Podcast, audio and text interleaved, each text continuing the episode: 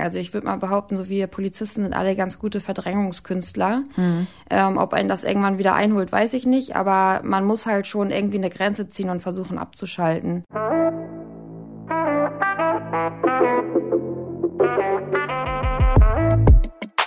Hallo, wir sind Nadine Raber und Carolina Torres von Bento.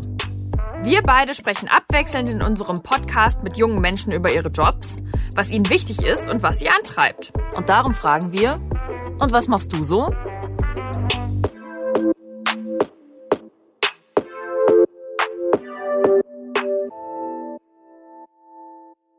Ich sitze hier heute mit Christine Höchstermann, 33 Jahre alt aus Hamburg. Hallo Christine, schön, dass du da bist. Ja, vielen Dank, dass ich kommen konnte. Na klar, heute in Alltagsklamotten. Findest du das komisch? Nö, finde ich eigentlich überhaupt nicht komisch. Ich finde es eigentlich mal ganz angenehm, weil man nicht erkannt wird direkt. Ah, okay. Da kommen wir gleich nochmal drauf, äh, weil du ja eigentlich Uniform trägst. Deswegen frage ich dich, hey Christine, was machst du denn so? Ich bin bei der Polizei Hamburg. Bei der Polizei Hamburg, eine Polizistin. Du bist Oberkommissarin auf der Wache in Billstedt und Landesvorsitzende der jungen Polizei in Hamburg. Ja, genau. Wie kamst du denn darauf, Polizistin zu werden? Mm, nicht so ganz konventionell. Also eigentlich, eigentlich ist es so, dass ich, ähm, also meine Eltern sind beide Ärzte. So, so. Ja, und äh, für mich war quasi die Laufbahn auch schon vorgesehen. Ich hatte Bio- und Chemie-LK, das wurde schon alles so in die Richtung gedrückt und musste Praktikas überall machen, im Krankenhaus, in Arztpraxen und irgendwann habe ich dann selber so für mich entschieden, dass das eigentlich so gar nicht meine Richtung ist und habe mich dann in so einer Nacht- und Nebelaktion bei der Polizei Nordrhein-Westfalen beworben.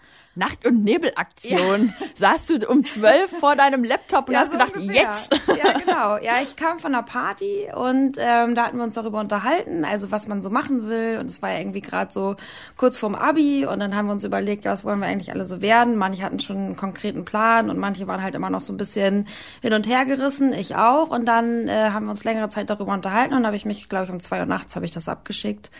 Und dann habe ich mich noch in Niedersachsen beworben und die Polizei NRW und Niedersachsen haben gleich geantwortet, dann zum Einstellungstest und dann bin ich da hingegangen. Wie, aber wie kamst du denn auf den Wunsch, wenn du vorher schon irgendwie, wenn dein Weg schon so geebnet war auf Medizin, wie kamst du denn dann auf Polizei?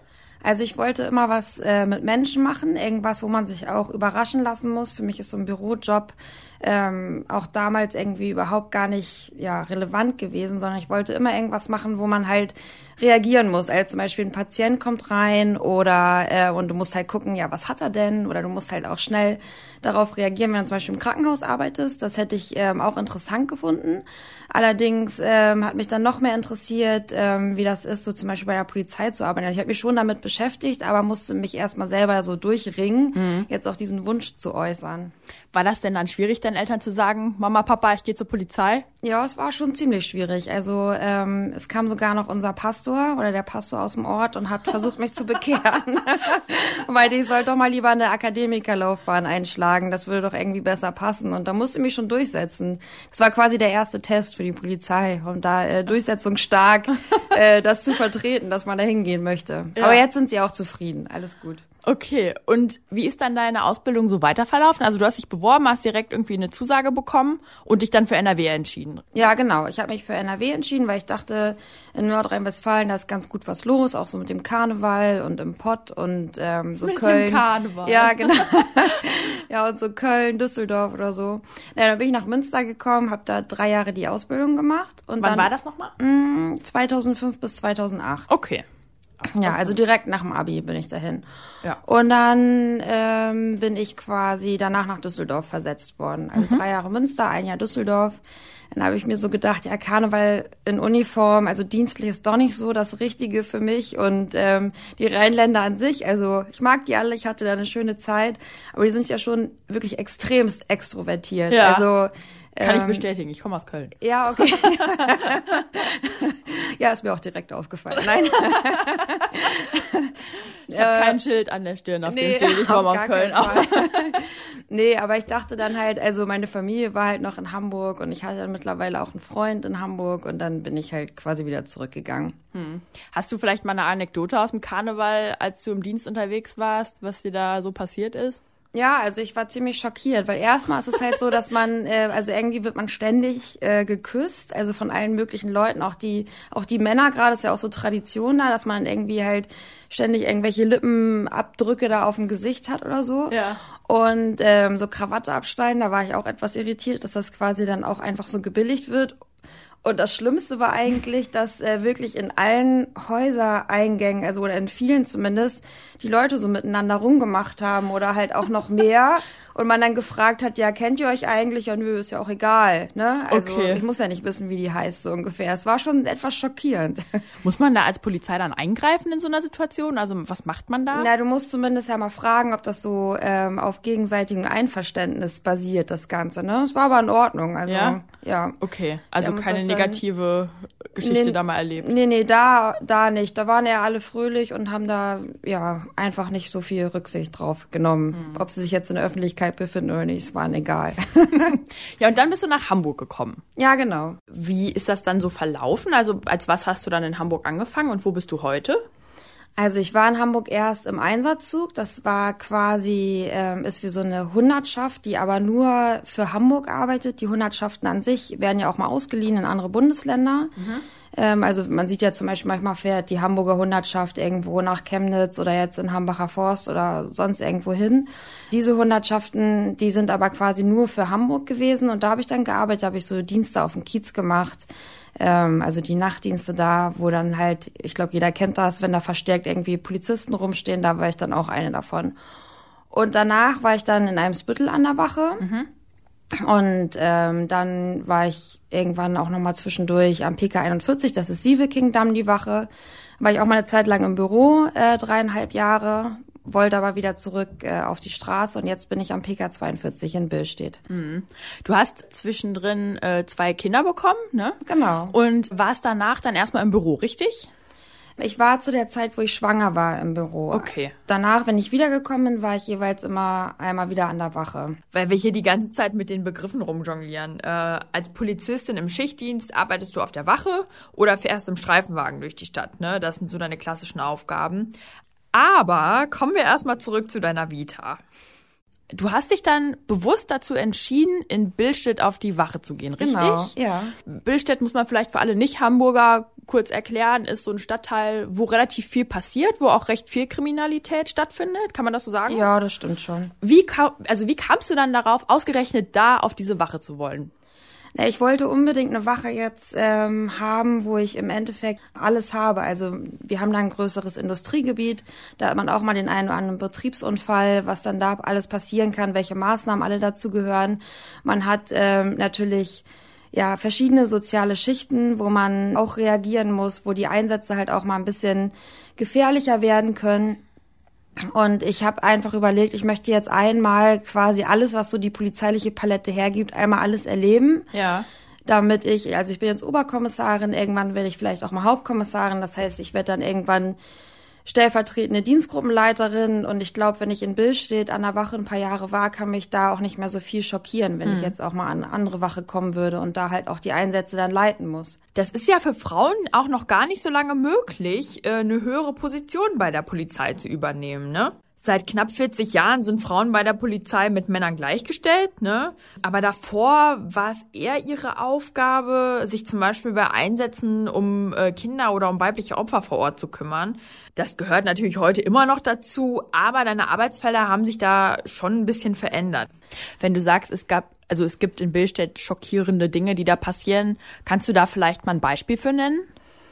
Ja, also es gibt, äh, gut, ich habe jetzt selber zwei Kinder, ich weiß, wie die bei uns zu Hause aufwachsen, ich weiß, äh, wie deren Zimmer aussehen und was man halt im Endeffekt alles dafür macht, dass sie ein schönes Leben haben. Und ähm, ich sehe halt die komplett andere Seite, also Wohnungen, die komplett verdreckt sind, wo drin geraucht wird, wo die Wohnung viel zu heiß ist, wo die Kinder kein Essen haben oder halt verdorbenes Essen. Das ist das, was man da halt im Endeffekt immer sieht. Das prägt sich bei mir auch ganz, ganz, ganz tief ein, weil man halt sofort eine Parallele zielt, was man eigentlich nicht äh, machen sollte, aber das macht man irgendwie halt automatisch.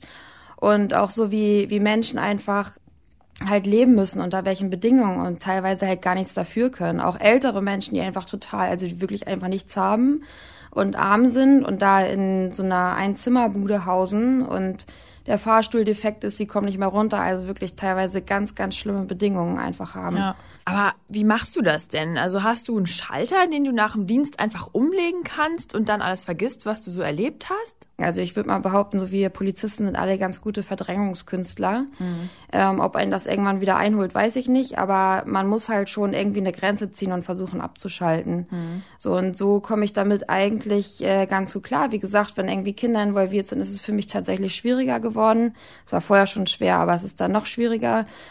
Aber alles andere, ähm, das klappt bislang ganz gut, dass man da irgendwie so seine Bewältigungsstrategien hat. Ne? Man versucht irgendwie da sich runterzufahren zu Hause. Gab es mal einen Fall, der dich gar nicht losgelassen hat, wo du nicht mit Verlassen des Autos sagen konntest, okay, ich mache jetzt die Tür zu und damit auch den Fall zu?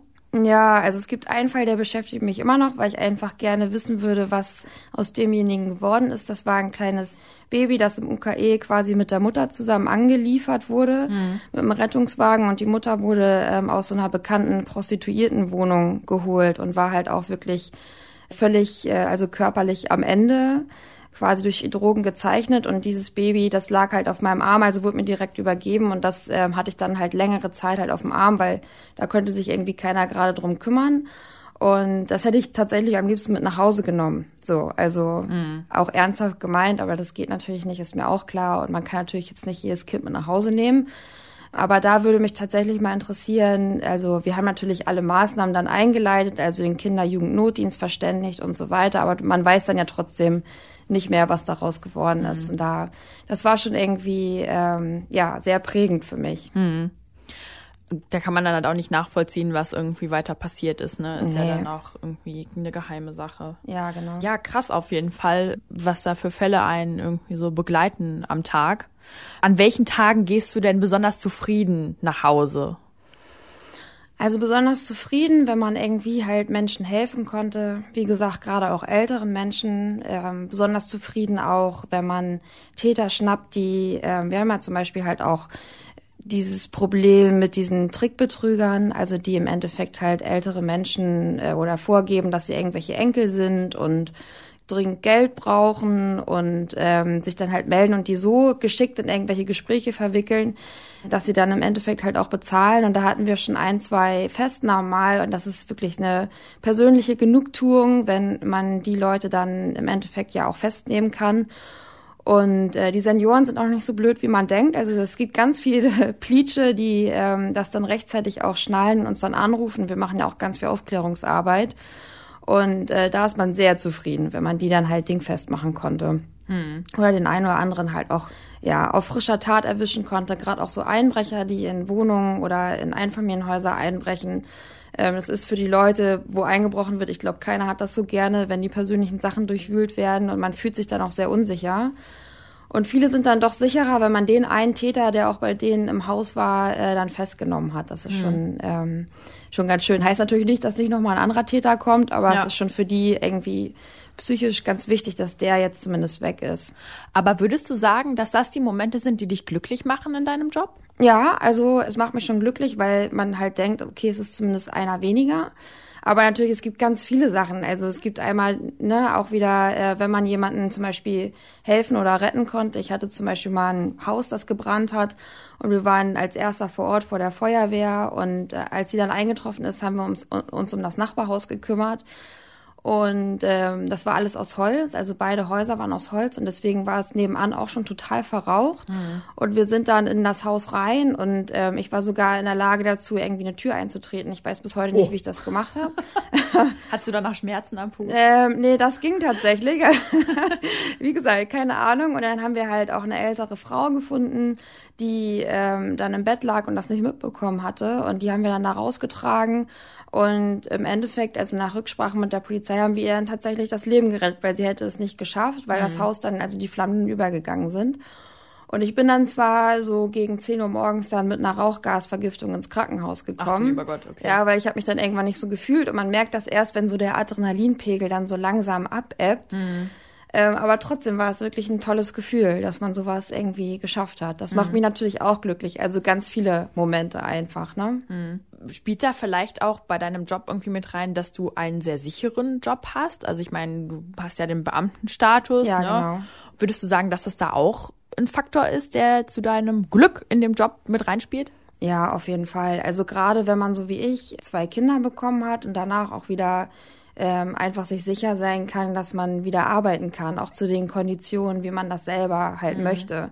Also ich habe danach ja gesagt, ich möchte jetzt zum Beispiel äh, 70 Prozent arbeiten. Das macht der Arbeitgeber dann halt möglich. Jetzt arbeite ich 80 Prozent. Das macht äh, die Polizei Hamburg auch möglich. Also das ist schon wirklich eine tolle Sache, dass man da, äh, ich bin ja Beamtin auf Lebenszeit, also ich müsste schon wirklich krass irgendwie verreißen, dass äh, ich das halt nicht mehr bin. Ja. Von daher, also das gibt uns schon eine Sicherheit. Wir haben ein Einfamilienhaus gebaut, also mein Mann ist auch bei der Polizei.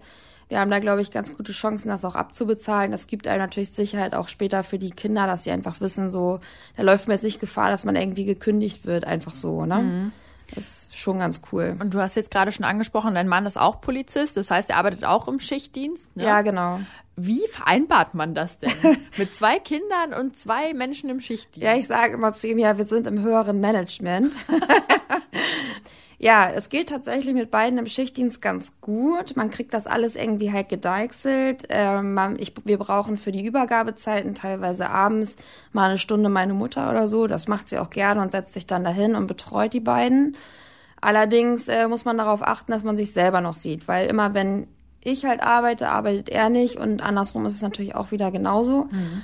Und wir haben dann ähm, so ein bisschen unkonventioneller manchmal Zeiten zu zweit mal morgens. Ja. Also manche haben es halt abends und wir haben es dann zum Beispiel halt morgens und gehen dann frühstücken oder bringen die Kinder weg und legen uns einfach wieder ins Bett und schlafen dann halt einfach nochmal so zwei, drei Stunden oder gehen zusammen zum Sport, was äh, theoretisch abends ja auch nicht möglich wäre, weil da müssen die ja auch betreut werden. Mhm. Von daher muss ich da irgendwie halt so seine Lücken halt schaffen. Ja, also Date Night am Morgen quasi. Ja, genau. ja. Aber äh, das heißt, deine Freizeitgestaltung sieht ja dann auch ganz anders aus als so von 9 to 5 Arbeitern. Ja, ja, genau. Wie vereinbart man das denn dann mit Freunden? ja, also mit Freunden ist es tatsächlich ein bisschen schwieriger, mhm. weil ich habe halt viele Freunde, die äh, mit der Polizei überhaupt nichts zu tun haben, die ganz normal am Wochenende frei haben. Und da ist es schon so, dass man bei der einen oder anderen Feier dann halt fehlt. Ne? Also man mhm. hat, finde ich persönlich, ganz viele Vorteile durch den Schichtdienst, weil man morgens die coolen Arzttermine bekommt oder halt ähm, auch einkaufen gehen kann, wenn es nicht so voll ist oder halt auch, wie gesagt, Sport machen kann, aufräumen kann, wenn man möchte, wenn die Kinder halt dann quasi nicht im Haus sind. Aber der Nachteil ist wiederum, dass man halt um alles kämpfen muss. Man muss dann halt um Weihnachten kämpfen, da frei zu haben oder Silvester oder wann auch immer man halt gerne frei haben möchte. Mhm. Äh, weil die Personalstärke bei uns jetzt auch nicht so ist, dass wir jetzt aus den Vollen schöpfen können. Und das ist schon ein bisschen schwieriger, aber die sind das gewohnt, meine ja. Freunde. Wie ist das denn an Weihnachten zu arbeiten? Ja, das ist also jetzt zum Beispiel, ich glaube, dieses Jahr hat mein Mann an Weihnachten Frühdienst, das geht noch. Am 24. Ja, genau. Okay. Aber es ist natürlich ein bisschen ungemütlicher. Also es bringt so ein bisschen Unruhe rein. Es ist halt nicht so, dass ähm, ich beobachte das immer so bei meinen Nachbarn oder Freunden, dass die sich irgendwie schon so ein paar Tage darauf einstimmen können. Und bei uns ist immer so alles so ein bisschen wuseliger, weil der eine muss noch los, der andere muss noch hierhin. Und ich habe jetzt dieses Jahr tatsächlich Urlaub an Weihnachten, weiß aber, dass nächstes Jahr ist dann halt jemand anders dran aus mhm. der Schicht, der dann halt Urlaub auch mal haben darf an mhm. Weihnachten. Ne? Weil man teilt sich das dann halt schon irgendwie gerecht ein. Ja, das ist natürlich nicht ganz so toll, aber ähm, wir versuchen dann einfach das Beste draus zu machen. Also dass wir dann einfach am 24 dann auch irgendwann halt ganz in Ruhe da äh, sitzen können. Und das ist dann halt einfach so, dass er morgens nicht da ist. Wie oft klingelt das Telefon dann bei euch an Weihnachten? Also Weihnachten schon ziemlich oft. Ja, also wir haben ja quasi einfach die Stunde, kann man das so runterbrechen? Ja, also in Bill steht sowieso, da klingelt das Telefon permanent. Also mhm. Also wir haben ja quasi die 110, das ist ja der Notruf, das wird ja ähm, von woanders aus gesteuert, wo quasi alle 110-Anrufe zusammenlaufen und die das an uns weitergeben. Dann haben wir aber noch unsere ganz normale Telefonnummer von der Wache, die man auch überall nachgucken kann und das klingelt auch permanent. Hm. Es hört irgendwie so gefühlt nie auf. Hm. Okay, aber an Weihnachten dann verstärkt. Ja, auf jeden Fall. Hm. Jetzt hast du ja gerade schon angesprochen, dass ihr gar nicht so dicht besiedelt seid, personaltechnisch. Ne? Die Polizei hat ja in Deutschland auch grundsätzlich einen Nachwuchsmangel. Ne? Brandenburg hat jetzt auch gesagt, dass jetzt im kommenden Ausbildungsjahr wahrscheinlich zu wenig Leute irgendwie nachkommen. Und in Baden-Württemberg sind gerade 90 Ausbildungsstellen unbesetzt. Bekommst du davon was in Hamburg dann auch mit?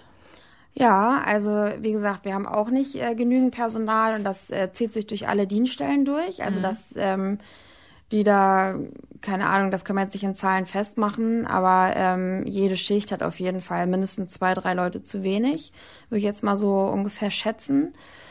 Und wir haben ja mittlerweile auch in Hamburg die Einstellungsoffensive. Meiner Meinung nach kommt sie deutlich zu spät, aber es ist gut, dass sie halt gekommen ist jetzt mittlerweile, mhm. weil natürlich jetzt auch die Politik und alle gemerkt haben, dass es tatsächlich zu wenig Leute sind. Es wurde ja über Jahre halt immer eingespart an Personal, also immer weiter abgebaut und abgebaut und halt nicht so viele nachbesetzt. Jetzt mittlerweile sind sie auch auf den Trichter gekommen, okay, es reicht wirklich nicht mehr. Wie merkt ihr das denn im Dienst? Ja, zum Beispiel, dass wir teilweise dann auch mal ein Streifenwagen zu wenig sind. Also mhm. du im Endeffekt ist es ja so, du hast so und so viele Einsätze und äh, anhand dessen weißt du auch ungefähr, wie viele Streifenwagen du brauchst. Ne? Ist natürlich nicht jeden Tag immer das gleiche, aber ähm, so, dass du es ungefähr berechnen kannst. Und du merkst halt manchmal, so dann haben manche Urlaub, die Kollegen müssen ja auch irgendwann halt mal in Urlaub gehen, dann ist vielleicht der eine oder andere noch krank und dann hast du natürlich nicht mehr so viele Möglichkeiten, die Streifenwagen zu besetzen, weil du brauchst ja auch Leute dafür, die den Streifenwagen dann fahren und das machen wir immer nur zu zweit. Mhm. Und ähm, auch wenn du zum Beispiel so frei haben möchtest, ne, wie zum Beispiel mal am Wochenende, wenn du Freitag dann den 30. oder 40. Geburtstag hast, das ist dann teilweise manchmal einfach nicht möglich. Und da anhand dessen merkt man das einfach, ne? dass es einfach zu wenig Leute sind. Mhm. Aber ich meine, das ist ein sicherer Job, ne, beim Staat angestellt. Wie erklärst du dir denn, dass so wenige Nachwuchspolizisten Interesse an dem Job haben? Also wir haben tatsächlich recht viele, oder was heißt recht viele? Wir haben Bewerber und das ähm, auch ausreichend. Also wir können da immer noch aussortieren, mhm. soweit ich das ähm, gehört habe. Allerdings ist es so, dass wir im Endeffekt halt noch mehr Auswahl gerne hätten. Mhm. Äh, ja, mehr Auswahl zwischen den Bewerbern. Aber andere Jobs sind meiner Meinung nach viel lukrativer von der Entlohnung her. Mhm. Also wir haben ja noch den mittleren Dienst, der meiner Meinung nach total abgeschafft gehört, weil mhm. ich bin jetzt im gehobenen Dienst, fahre mit allem aus dem mittleren Dienst. Also es gibt den mittleren Dienst, den gehobenen Dienst und den höheren Dienst mhm. für diejenigen, die jetzt nicht so involviert in dieses Polizeithema sind. Und der mittlere Dienst und der gehobene Dienst, ähm, die besetzen in der Regel den Streifenwagen. Ja. So, und äh, im Endeffekt macht ja jemand, also ich bin jetzt Oberkommissarin, ein Obermeister, der mittleren Dienstes macht ja genau das gleiche wie ich. Da wird ja nicht irgendwie sortiert, so von wegen, wenn man einen Verkehrsunfall hat, so der Obermeister darf jetzt nur den mit Blechschaden aufnehmen und ich darf nur den äh, mit leicht verletzter Person aufnehmen. Und mhm. äh, den tödlichen darf dann noch jemand aufnehmen, der noch höher ist als ich. Das ist ja nicht so, sondern im Endeffekt machen wir alle das Gleiche. Das heißt, wir gehören auch alle meiner Meinung nach gleich bezahlt. Und da würde ich mir auch als Abiturient oder als äh, zukünftiger Auszubildender würde ich mir auch irgendwie überlegen, okay, was bekomme ich denn eigentlich für die Kohle? Mhm. Und ich bin zwar Beamter auf Lebenszeit, aber ähm, ich riskiere auch irgendwie meine körperliche Gesundheit. Mhm. Einmal mit dem Schichtdienst und zweitens mit den Leuten, denen wir auf der Straße begegnen, die uns gegenüber jetzt nicht so wohlgesonnen sind. Mhm. Von daher muss da auf jeden Fall, äh, es muss meiner Meinung nach besser bezahlt werden und zweigeteilte Laufbahn, das heißt nur noch gehobener und höherer Dienst. Hm. Und dann denke ich, hätte Hamburg auch wieder bessere Chancen, noch mehr Bewerber zu bekommen. Ja, ganz kurz zur Ergänzung, du bist jetzt im Beamtenstatus A10, kann man das so ja, sagen? Genau. Und ja. da kriegt man so im Schnitt zwischen 2.800 und 3.700 Euro brutto, was ja schon eine gesicherte gut, Lebensbasis ja. irgendwie bietet. Jetzt hast du gerade gesagt, die Leute reagieren nicht immer positiv auf dich. Was genau meinst du denn damit? Mittlerweile ist es so, dass schon wenn äh, man zum Einsatz kommt, gerade bei uns im Reviergebiet, muss man sich erstmal den ähm, Respekt quasi verschaffen. Das ist nicht so, dass man aussteigt und alle sagen, oh, die Polizei ist da und ich mache jetzt mal das, was sie sagen, sondern man muss im Endeffekt schon ähm, die Leute, ja, umgangssprachlich gesagt, erstmal einnorden. Mhm. Das heißt, du, ähm, sie kommen, treten dir gegenüber, also wahnsinnig ähm, aufgesetzt und überheblich. Sie sagen, ja, sie haben mir gar nichts zu sagen und ich mache das so, wie ich das, äh, wie ich das denke. Und die Polizei in Deutschland ist sowieso viel zu lasch. Das heißt, man muss erstmal erstmal eine Viertelstunde damit beschäftigt, sich Respekt zu verschaffen. Mhm. So, und das äh, ja, kann man nur durch Gesprächsführung im Endeffekt dann halt erlangen, dass man sagt, okay, pass auf, ähm, zum Beispiel einer will die Unfallstelle nicht räumen. Ja, okay, pass auf, äh, wenn du die Unfallstelle nicht räumen willst, dann kriegst du halt die nächste Ordnungswidrigkeit von mir. Und zwar, äh, dass du die Unfallstelle nicht geräumt hast. So, und dann, ähm, nur so geht es dann, dass man langsam sich da halt herantastet und die wirklich auch das machen, was man ihnen halt sagt. Und das kostet wahnsinnig viel Kraft und viel Zeit. Wir könnten in der Zeit schon wieder andere Einsätze fahren, wenn einfach mal alle kooperieren würden. Das ist schon ähm, recht anstrengend. Das wird äh, gefühlt immer schlimmer. Bist du da auch richtig hart angegangen? Also, ja. keine Ahnung, ne, dass du keine Ahnung, beschimpft wirst oder ähnliches. Ja, also vor einiger Zeit oder vor ein paar Jahren war es noch so, dass ich auch das Gefühl hatte, dass ähm, bei Polizistinnen, also bei Frauen, immer noch so eine gewisse Hemmschwelle da ist, ähm, uns körperlich anzugehen. Mittlerweile sehe ich das anders. Es ist ähm, teilweise den Bürgern völlig egal, äh, mhm. wer vor denen steht. Wenn die eine Uniform sehen, dann sehen die halt irgendwann äh, rot und drehen halt irgendwie durch. Also mittlerweile habe ich das Gefühl, dass das nicht mehr so äh, so eine Rolle spielt.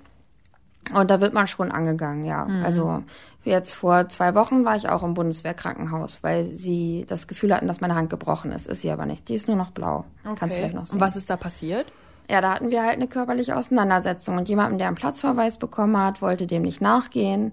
Dann äh, müssen wir natürlich um diesen Platzverweis irgendwann halt dann auch mal, weil sonst ist es ja unsinnig, den auszusprechen, wenn wir danach sagen, ach nee, du willst nicht gehen, ja nee, dann nicht, dann fahren wir wieder, ist ja Blödsinn. Hm. So, von daher haben wir dann gesagt, okay, der Platzverweis ausgesprochen, er soll sich jetzt hier vom Einsatzort entfernen, ist dem nicht nachgekommen.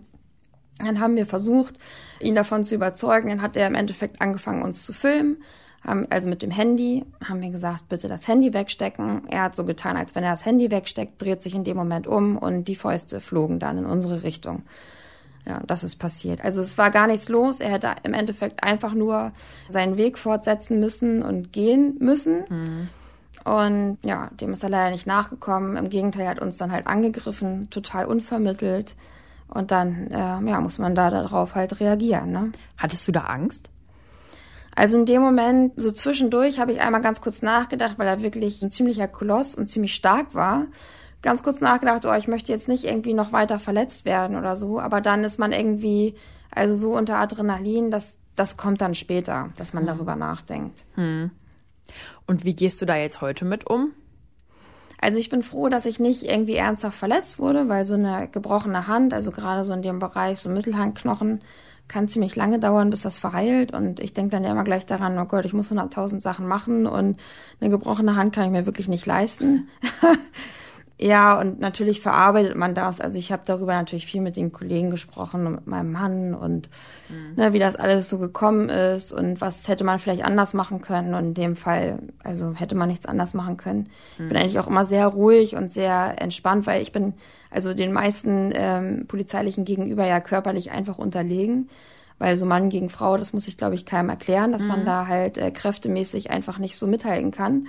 Von daher bin ich eigentlich immer sehr daran interessiert, äh, das alles friedlich zu lösen. Aber in dem Fall ging es tatsächlich nicht anders. Da hatte ich keine andere Wahl. Ja. Und das ist dann einfach für einen selber halt auch, man muss sich dann einfach immer wieder ja ins Gewissen rufen, dass man alles richtig gemacht hat, dass man wirklich alles versucht hat, um das irgendwie im Guten zu lösen und dass es dann halt nicht anders ging, dass wir alle gut dabei herausgekommen sind. Zwar natürlich mit einer geprellten Hand, was auch nicht zwingend sein muss, aber keiner ernsthaft verletzt. Wurde er dann inhaftiert oder was dann mit ihm passiert? Ja, er wurde festgenommen okay. und dann später im Krankenhaus behandelt, ja. weil er hatte dann auch ähm, eine Platzwunde am Kopf, mhm. Weil er dann halt ähm, ja auch zu Boden gebracht wurde von uns und ähm, ja, hat er leider auch eine Verletzung davon getragen. Das mhm. muss auch nicht sein. Mhm. Du hast kurz gerade schon angesprochen, dass die Bürger mittlerweile zwischen männlichen und weiblichen Polizistinnen und Polizisten nicht mehr unterscheiden. Merkst du das auch an anderer Stelle? so im Einsatz? Mm, ja, also ich merke das manchmal, also doch da unterscheiden sie schon. Also ich merke das manchmal, wenn man irgendwie ähm, ja auf eine ganz blöde Art und Weise so angebaggert wird. Also mhm. das passiert auch ab und zu. Das passiert jetzt gefühlt den Kollegen nicht ganz so oft wie uns. Also dass man da halt angesprochen wird und gefragt wird, was man unter der Uniform trägt und ähm, halt so ganz blöde Sprüche irgendwie, die man manchmal gar nicht glauben kann. Was sagt man denn darauf? Ja, nichts. Nein. also, ähm, ja, keine Ahnung. Also meistens reagiere ich da gar nicht drauf. Ja. Weil du kannst im Endeffekt nichts äh, Richtiges sagen. Ja. Und ich weiß immer nicht, was die halt hören wollen, was da irgendwie in deren Fantasie so quasi los ist oder so, ne? Also zum Beispiel beim Fußballspiel hat mich auch mal einer gefragt, ob ich jetzt eine lange Unterhose tragen würde. Also ich würde jetzt nie auf die Idee kommen, irgendjemanden zu fragen, der irgendwo arbeitet, ob er jetzt eine lange Unterhose anhat. So, aber es scheint ja. wirklich dann ähm, ihn brennend interessiert zu haben. Ja. Ja. Ja, auf solche Fragen muss man halt auch erstmal kommen dann in dem Moment, ja. Ja, vielleicht macht's auch der Alkohol, man weiß es nicht. Ja. Äh, dem einen oder anderen. Und auf der Wache merkst du da irgendwie Unterschiede zwischen Frauen und Männern? Ja, also ähm, ich würde sagen, die Männer haben sich auch weiterentwickelt. Es ist ja auch noch gar nicht so lange her, glaube ich, dass Frauen irgendwie bei der Polizei arbeiten. Und am Anfang haben die ja auch, glaube ich, sich nur um äh, Kinder gekümmert, ähm, die dann quasi immer im Einsatz irgendwie äh, ein bisschen Aufmerksamkeit gebraucht haben oder die irgendwie übergeben werden mussten.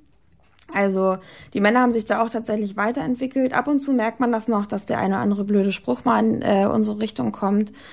Da kann man aber mittlerweile die Kollegen ganz gut abholen und sagen, okay, pass mal auf, mein Freund. Ne? Also ich bin äh, gleichgestellt, die Arbeit, die ich mache, ist mindestens genauso gut wie deine.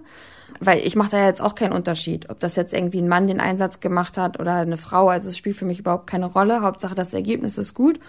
Und den einen oder anderen Spruch muss man sich schon anhören, so von wegen. Also ich hatte jetzt zum Beispiel einmal die Situation, dass jemand äh, von einer anderen Dienststelle angerufen hat und ähm, einen loben wollte, was ja auch mal, äh, was total selten ist, dass die Leute sich dann halt auch mal melden.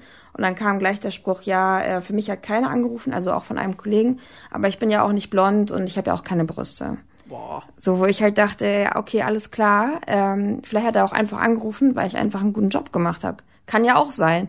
Und den äh, habe ich mir dann auch gleich geschnappt und meinte, dass es halt so nicht geht, ne? Also, dass ich das total unmöglich finde. Ja. Und ähm, also bislang hält er jetzt auch die Füße still. Hm. Wie oft kommt das so vor, dass man sich da rechtfertigen muss? Ja, ab und zu schon mal. Also ich sag mal, wir sind halt in der Männerdomäne. Man weiß, dass da der ein oder andere Spruch kommt, den man jetzt auch nicht überbewerten muss. Mhm. Also und ich bin da auch nicht so empfindlich, aber das ein oder andere Mal muss man natürlich den Leuten auch mal einen Spiegel vorhalten und sagen, okay, bis hierhin war es ganz lustig, aber äh, wenn du jetzt so weitermachst, dann finde ich das irgendwie nicht mehr so cool mit den meisten kann man auf jeden Fall sprechen. Mhm. Ja, aber trotzdem seid ihr Frauen in der Unterzahl bei der Polizei. Wenn man sich mal das Beispiel Hamburg anguckt, 10.700 Beamtinnen und Beamten gibt's hier und davon sind gerade mal 2.700 Frauen. Aber so langsam tut sich ja was. Es werden mehr Polizistinnen. Christine, hast du denn das Gefühl, dass ihr Frauen bei der Polizei gerade auf dem Vormarsch seid? Ja, also ich glaube, wir sind auf jeden Fall auf einem ganz guten Weg. Wir sind natürlich immer noch weniger. Ähm, aber mittlerweile ist es halt auch so, dass der, die eine oder andere Frau auch mal in eine Führungsfunktion kommt. Mhm. So langsam drückt das immer mehr durch und ähm, wir, finde ich, machen auch einen guten Job und sind auf jeden Fall gleichberechtigt. Und ich denke, das wird in naher Zukunft auch immer mehr werden, dass es dann irgendwann ausgeglichen ist. Mhm. Also ich bin überhaupt kein Fan von irgendeiner Frauenquote oder so, weil ich finde, dadurch stellt man sich oder seine Leistung irgendwie in ein schlechteres Licht weil dann immer die Argumentation ist ja, okay, sie hat ja nur den Job bekommen anhand irgendeiner Frauenquote oder so. Mhm. Aber ich glaube, also wir sind auf jeden Fall auf dem Vormarsch. Ja, das ist ein gutes Stichwort gerade. Ich wollte dich nämlich fragen, wie sieht denn deine Zukunft als Polizistin so aus? Ja, also mein Plan ist, dass ähm, ich auch irgendwann wieder Vollzeit arbeiten kann. Natürlich, wenn die Kinder ein bisschen ähm, größer noch sind. Wie alt sind die beiden jetzt? Ja, fünf und sieben. Okay. Also, also es dauert noch ein bisschen, aber mal gucken. Vielleicht ähm, ja, müssen wir einfach mal schauen, wie sich das entwickelt. Meine Mama geht dann vielleicht auch mal irgendwann in Rente mit, äh, keine Ahnung, 72 Jahren oder so, ich weiß noch nicht genau. Oh. Ja, Ärztin aus Leidenschaft, ne? Ich verstehe. ähm, und dann ist mein Plan, dass ich irgendwann halt auch mal Dienstgruppenleiterin werde und dann halt eine Schicht habe und ja, das dann alles im Endeffekt dann halt da managen kann. Okay, also eine führende Position. Ja, genau. Als Frau bei der Polizei. Ja. Okay. Cool, ja, es war auf jeden Fall ein super Gespräch. Ich habe aber noch eine Frage, liebe Christine. Ja, schieß los. Was wärst du denn geworden, wenn du nicht Polizistin wärst? Ja, wahrscheinlich wäre ich dann Ärztin geworden. Hättest du denn irgendeine Fachrichtung, die dich da auch interessiert hätte? Mm, also mein Vater war Gynäkologe. Jetzt fragt sich natürlich jeder, oh Gott, wie kann man als Mann Gynäkologe werden? Ja, die ganzen Sprüche, die haben mich meine ganze Kindheit begleitet. Wirklich? Ja. Wie geht man dann damit um? Ja, also am Anfang nicht so gut und dann in der Pubertät ist es natürlich auch ein Problem. Ja. Ich glaube, ich konnte tatsächlich erst gut damit umgehen, als ich ein bisschen älter geworden bin, so ja. ab, ab 18, 19 oder so. Aber ich finde trotz allem, dass es halt irgendwie ein interessanter Bereich ist, weil man ja auch so Geburtshilfe und alles Mögliche machen kann und auch spannende Operationen. Und ich glaube, ich wäre auch in die Richtung gegangen. Hätte mich auch interessiert. Plan B, Gynäkologie quasi. Ja, vielleicht kommt das noch. Nein, keine Angst. Jetzt, naja gut, ist ja immer ein guten Backup-Plan zu haben, ne? Auf jeden Fall. Super. Christine, ich danke dir ganz herzlich. Schön, dass du da warst. Ja, vielen Dank. Das war der Bento Podcast und was machst du so? Wenn dir die Folge gefallen hat, dann hinterlass uns doch bei iTunes eine Bewertung.